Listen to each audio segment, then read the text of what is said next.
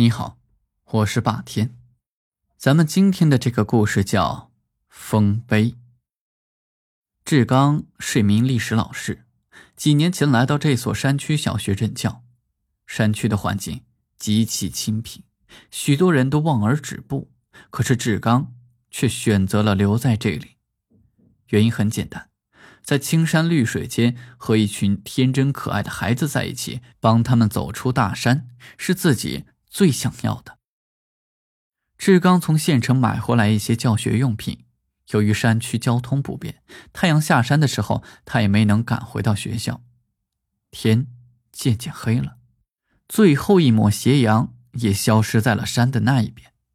志刚焦虑的望了望周围的环境，荒山野岭，连个人家都没有。在这寂静的山谷中过夜的话，恐怕十有八九会成为野兽的点心。不知不觉，山谷里升起了一层薄雾，一股股寒气慢慢袭来。突然间，志刚发现不远的山坡上出现了点点的灯光。志刚感到有些困惑，因为自己在这里生活了很多年，记得这一带没有过村庄。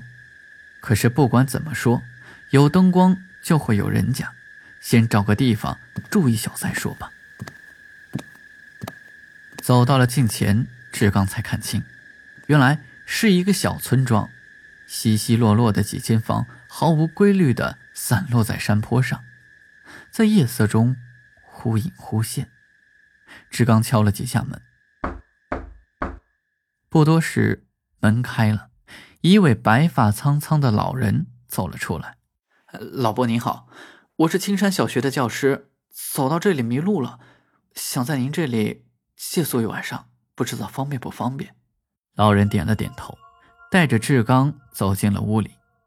空荡荡的房间，只有几件破旧的家具，在昏黄的灯光下显得有些清贫。这荒村野店也没什么好招待你的。这好久都没来客人了，小伙子，今天陪老头子喝几盅吧。老人慈祥的笑容让志刚。感到了一丝温暖，山里人的淳朴好客在志刚的心里留下了极佳的印象，盛情难却。再说自己的晚饭也还没有着落。一壶浊酒，几碟小菜，饭桌上的气氛显得十分融洽。老伯，听你口音，该不是本地人吧？对，我老家是河北的。一九三七年抗战爆发那时候啊。我才十五岁，村子里的人都被鬼子杀光了，只有我一个人逃出来。我十六岁那年，参加了国民革命军，随着林师长就来到了这里。为了掩护老百姓转移，我们全师官兵在这座山坡上与敌人血战了五昼夜。等援军来到的时候，六千多的弟兄。只剩下不到二十人，眼睁睁的看着朝夕相处的弟兄，一个个的倒在自己的眼前。嘿，老人的眼角泛出了几滴泪花。对不起，小伙子，让你见笑了。人老了，想起以往的事情，就总觉得像发生在昨天。有时候做梦的时候啊。还会梦见弟兄们，他们还是那样年轻。听到这里，志刚觉得自己的心灵被深深的震撼了。那抗战胜利之后，你没有回家吗？老人淡淡的笑了笑说：“没有。那次阻击战之后，林师长自杀殉国了。他实现了和兄弟们同生共死的誓言。也许。”是林师长和兄弟们在天之灵的庇佑，我和几个战友活到了抗战胜利。可是这太平的日子没过几天，内战就爆发了。曾经并肩战斗生死的弟兄，转眼间变成了战场上的敌人，这真是当时的悲哀呀！我不愿意看到同胞相互杀戮，于是，我和几个战友。回到了这里，为弟兄们守墓。这一晃啊，就是六十年了。老伯，你对民族的忠诚，对战友的情谊，我敬您一杯。能在这里遇见您，是我这辈子最荣幸的事。好，这些年我一直有一个心愿，想给弟兄们立一座石碑，再把林师长发给总部的最后一封电文刻在上面。我老了，力不从心了，能在这里遇到你，这也算是缘分。你能帮我完成这个愿望吗，老伯？您放心吧，你们是为国家流血牺牲，这点心愿我一定帮你实现。这一夜，志刚睡得很踏实。醒来的时候，周围空空如也，昨天的村庄也毫无踪影。忽然，志刚看到自己的身旁有一座坟墓，墓碑上的照片不就是昨天的老伯吗？他慈祥的面容依旧让人感到了温暖。墓碑上放着一封早已发黄的信封，志刚感慨万分的鞠了一个躬，将信封装进了口袋。几年之后，志刚和周围的百姓在山坡上为抗战牺牲的烈士们立了一座高大的纪念碑。苍柏环绕的陵园。凭吊者们络绎不绝。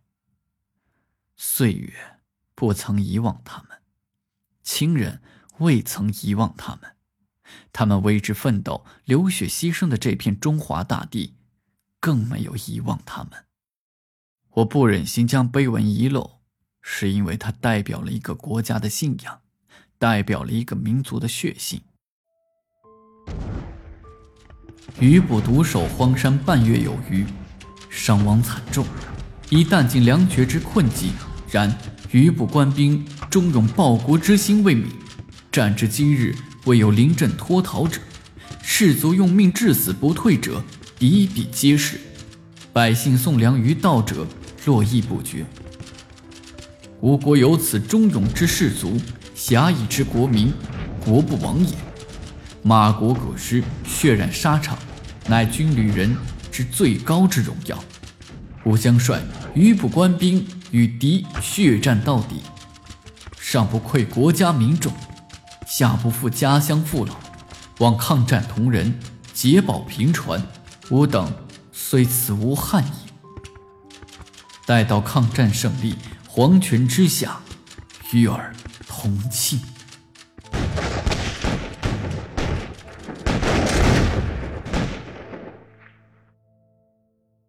每到清明的时候，志刚总会带着他的学生来到这里，深情地告诉他们，有许多爱国志士为了国家的复兴、民族的自由，永远的长眠在了这里。他们是国家的脊梁，民族的魂魄，是最不应该被遗忘的人。八年抗战遍天涯，戎马半生为故家。几经生死心无惧，一腔热血染黄沙。垂暮之年归桑榆，乡愁离别杜鹃啼。无缘荒坟雪上霜，洒泪伤心故土泥。苍天垂泪风云动，江水呜咽秋雨愁。峥嵘已随风烟去，冷暖人生。度寒暑，黄沙有幸埋忠骨，中华处处皆是家。碧血青天染日月，忠良自古出汉家。好了，今天的故事就到这里，我们下期再见。